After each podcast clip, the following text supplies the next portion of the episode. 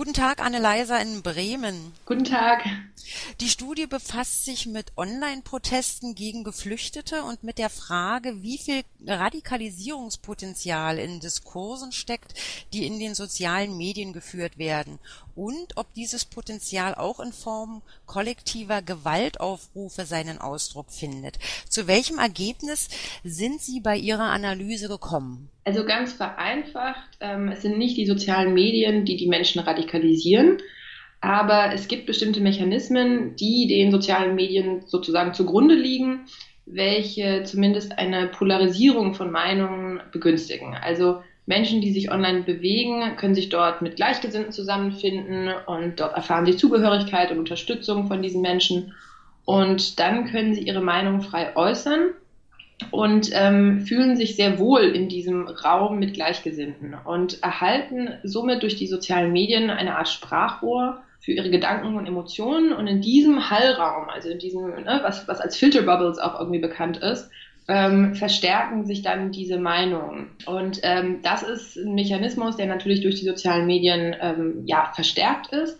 Aber wir dürfen nicht vergessen, dass diese Prozesse natürlich auch offline stattfinden und die gab es auch schon immer. Also vor einigen Jahren, vor Zeiten der Social Media, gab es solche Debatten in anderen sozialen Gruppen, also beispielsweise in Vereinen oder vielleicht an Stammtischen. Und ähm, diese Radikalisierung kann also in den Medien stattfinden, aber es sind nicht die sozialen Medien selbst, welche die Menschen radikalisieren. Wie definieren Sie denn in Ihrer Studie Radikalisierung? Ähm, Radikalisierung für uns bedeutet einerseits eine Ideologie, also einerseits, dass man ähm, ja einer, einer bestimmten ähm, Gesinnung irgendwie folgt, ähm, bestimmte Werte versucht irgendwie aufrechtzuerhalten und andererseits, dass man das auch in Handlungen umsetzt, also dass man auch versucht, ähm, aktiv etwas zu ändern. Also es sind diese, es ist dieses Zusammenspiel aus der Ideologie und den Handlungen, der Handlungsbestrebungen. Sie beschränken sich ja bei Ihrer Datenrecherche auf drei Standorte in Deutschland, auf Bremen, Halle an der Saale und Stuttgart. Wie wurden denn diese drei Orte von Ihrem Autorinnen-Team ausgewählt? Also unser Ziel war es, unterschiedliche Standorte zu betrachten, um Unterschiede wie beispielsweise städtisch-ländlich, strukturschwach, strukturstark und äh, demografischen Wandel zu berücksichtigen. Und ähm, Stuttgart ist sehr spannend, weil es eine extrem strukturstarke Region ist mit viel Industrie, die aber auch einen relativ hohen Ausländeranteil hat mit etwa 24 Prozent. Im Vergleich dazu hat Bremen etwa 13 Prozent und Halle nur circa 7. Allerdings hat sich der Ausländeranteil in Halle in den letzten zehn Jahren fast verdoppelt. Also es ist auch eine relativ spannende Entwicklung für die Hallenser. Und Halle ist eine kleinere Stadt mit weitaus weniger Einwohnern als Bremen oder Stuttgart und ist zudem eher strukturschwach einzuordnen, ähm, also zumindest im Vergleich zu den anderen beiden. Bremen wäre auch eher so der Mitte. Und ähm, alle Standorte sind natürlich auch geprägt durch ihre historischen Entwicklungen, geografische ähm, Begebenheiten. Also die sind natürlich im Osten, Westen, Süden, Norden. Ähm, das sind äh, so verschiedene Merkmale, die wir da irgendwie mit aufnehmen wollten, damit wir uns nicht nur auf einen Standort begrenzen müssen. Die Daten der vorliegenden Arbeit wurden ja in zwei Schritten gesammelt. Zunächst wurden Texte aus lokalen Printmedien zusammengetragen und in einem zweiten Schritt dann Textdaten aus Online-Medien. Wofür benötigten Sie denn die Printtexte aus dem Zeitraum Juni bis September 2016? Um eine mögliche Radikalisierung auf die sozialen Medien zurückführen zu können muss man natürlich andere medienseitige Faktoren berücksichtigen. Also welche Informationen über Geflüchtete sind Menschen ausgesetzt, wie gehen sie damit um, welche Narrative werden von ihnen wann und wo aufgegriffen. Und äh, insofern wollten wir die Berichterstattung in den Lokalmedien mit den Inhalten online kontrastieren. Und dann ist es auch so, dass viele Debatten in den Kommentarspalten von Online-Zeitungen ausgefochten werden. Und wir wissen auch, dass viele Beiträge aus den Printmedien auf rechtsextremen oder rechtspopulistischen Webseiten geteilt werden. Also es gibt eine Wechselwirkung zwischen den, den Printmedien und den sozialen Medien, sowohl bei den Printmedien der On Online- und der Offline-Version quasi. Also da, da passieren natürlich auch ähm, Prozesse, die sich gegenseitig beeinflussen. Das Thema Geflüchtete war ja in dem Untersuchungszeitraum 2016 in fast allen Medien gegenwärtig. Warum war es dann anfangs schwierig, in den sozialen Medien öffentlich zugängliche Gruppen zu finden, die sich gegen Geflüchtete oder gegen Unterkünfte für Geflüchtete aussprachen? Ja, also ähm, wir suchten ja nicht nur flüchtlingskritische Inhalte, sondern auch Beiträge, die lokal verortet waren. Also Webseiten oder Beiträge in den sozialen Medien, die einen eindeutigen Ortsbezug zu einem der drei Städte aufwiesen. Und auf Facebook heißen diese Gruppen zum Beispiel Nein zum Heim oder kein Asylterror in XY. Und es war relativ schwierig, diese Gruppen zu finden, weil es keine einheitlichen Suchmechanismen dafür gibt. Also jeder nachbarschaftliche Zusammenschluss zum Beispiel kann sich anders nennen und ist auch potenziell auf anderen sozialen Medien unterwegs. Und ähm, wir wollten ja dann auch öffentliche Gruppen finden, denen wir nicht erst beitreten mussten, um die Inhalte zu lesen. Und auch das war nicht immer leicht, weil wir davon ausgehen, dass es noch weitaus mehr Inhalte in privaten Gruppen und auf weiteren Plattformen gibt, ähm, wo der Zugang beschränkt ist. Dann haben wir am Anfang der Suche eher Initiativen und Organisationen gefunden, die sich für Geflüchtete engagierten. Also wir mussten uns erst mit der rechtspopulistischen Szene oder rechtsextremen Szene in den jeweiligen Orten vertraut machen. Und außerdem haben wir auch am Anfang relativ viele Beiträge und Gruppen gefunden, die noch aus dem Jahr 2015 stammten, aber im Jahr 2016, als wir unsere Daten gesammelt haben, nicht mehr aktiv betrieben wurden und wo keine Kommentare mehr auftauchten und nichts mehr, nichts mehr passierte. Und wir gehen also davon aus, dass sich einige von diesen Online-Protesten auch so ein bisschen beruhigt haben. Und dadurch mussten wir natürlich erstmal das finden, was quasi noch aktiv war. Wie würden Sie denn den Charakter der Print- und Online-Texte beschreiben? Also bei den Printmedien haben wir sowohl Artikel als auch Leserbriefe gefunden oder gesucht und, und gesammelt. Und äh, spannend war, dass diese sich stark beeinflusst haben. und das, obwohl die Artikel eigentlich im neutralen Tonfall geschrieben waren. Also die haben trotzdem sehr heftige Debatten entfacht. Also in einer Zeitung wurde beispielsweise von steigenden Kriminalitätsraten berichtet, die auf einen Zuwachs an nordafrikanischen Migranten zurückzuführen seien. Ähm, den Artikel selber haben wir nicht gesehen, weil er außerhalb unseres ähm, Zeitraums lag für die Recherche. Aber die Leserbriefe haben diese Inhalte sehr häufig aufgegriffen und dann als Grund angeführt, weshalb die Flüchtlingspolitik gescheitert sei. Also die Leserbriefe unterschieden sich dann in Emotionen und Inhalt relativ wenig von den Beiträgen, die wir in den sozialen Medien fanden, obwohl die Zeitungen selbst ja eher neutral, einen neutralen Tonfall angeschlagen hatten. Und in den Beiträgen auf den sozialen Medien fanden wir einen sehr deutlichen Trend, und zwar wurde einerseits sehr emotional diskutiert, aber andererseits wurden auch Meinungen als Wahrheit dargestellt, also als Konsens, etwas, was alle Menschen so denken müssten und denken würden. Und wenn sie es nicht tun, dann wären sie verblendet oder die Lügenpresse würde sie täuschen.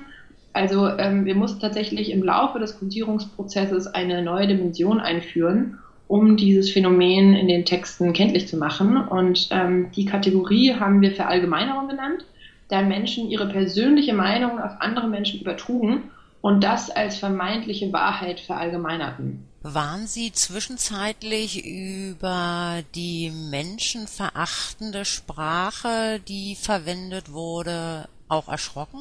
Ja, also ich persönlich, ähm, ich, ich hatte schon vorher mit äh, Projekten zu tun, wo ähm, ich mir auch schon radikale Inhalte angeschaut habe. Deswegen äh, wusste ich, was, was da für Kommentare so stehen.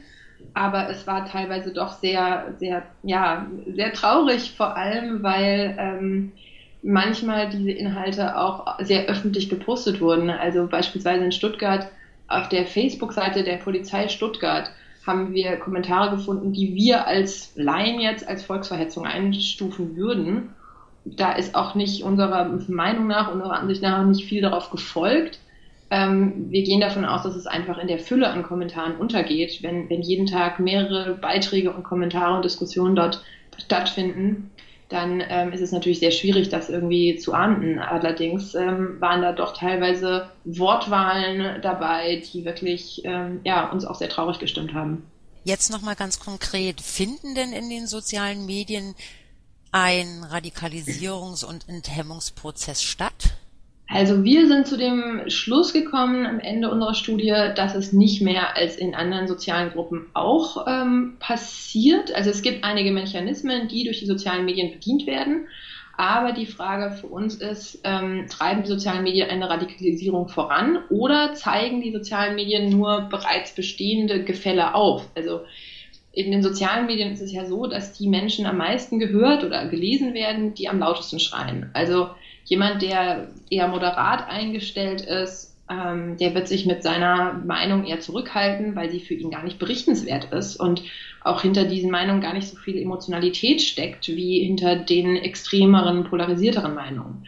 Also die Meinungen der Mitte, sage ich mal, werden gar nicht so stark erfasst. Also was wir stattdessen sehen, sind dann oft eher die Schreihälse, die auf beiden Seiten der Gräben stehen und sich da versuchen, lauthals irgendwie ihre, ja, ihre Meinung ins Gesicht zu werfen. Und ähm, insofern, glaube ich, verzerren die sozialen Medien ein bisschen die tatsächlichen Meinungen, die in der Bevölkerung herrschen, vorherrschen. Aber wir möchten nicht ausschließen, dass die sozialen Medien sich als Radikalisierungsplattform gut eignen wenn sie dementsprechend angewandt werden. Also das Potenzial ist vorhanden, aber in den meisten Fällen, zumindest das, was wir beobachten konnten, dienen diese Hallräume eher so einer Art äh, Dampf ablassen. Also es ging eher darum, dass sie so eine Art Ventil darstellen, damit sich Wut und Frust dort irgendwie entladen können. Das heißt also, dass das, was Sie jetzt gerade das Potenzial der Schreihälse genannt haben, nicht in Mobilisierungs- und Organisierungsbestrebungen mündet? Also aus unserem Datenmaterial zumindest haben wir das wenig gesehen. Äh, wir hatten drei Faktoren des kollektiven Handels, die wir untersucht haben im Material.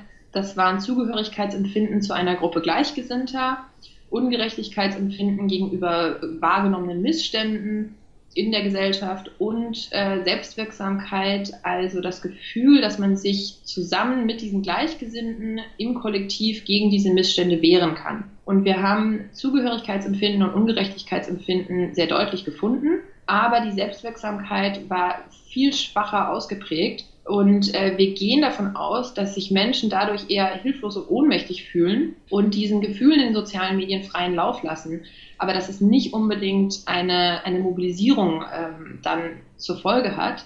Wir fanden dann auch relativ wenig konkrete Aufrufe zum Handel, also das haben wir natürlich auch untersucht.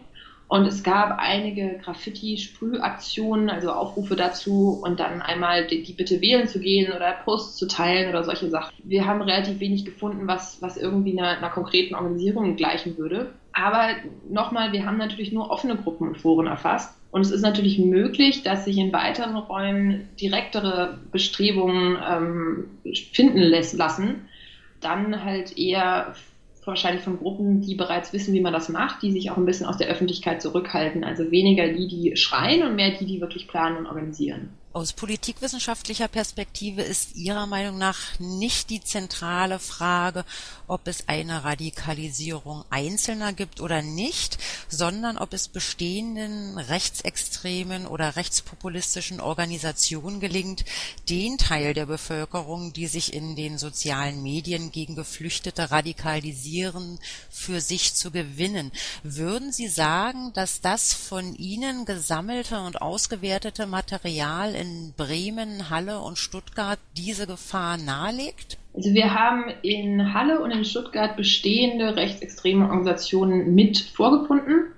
In Halle war es sehr spannend zu sehen, dass ein prominenter rechtsextremer Blog samt Facebook-Seite, Twitter-Account, YouTube-Channel, der hatte mehrere tausend Follower, allerdings kaum Kommentare oder Interaktionen von den Lesern selbst. Also es war eine sehr einseitige Geschichte und nicht so unbedingt diese Art von Grassroots, Bottom-up, äh, bürgerschaftliches Engagement, was wir sonst vielleicht so gesehen haben.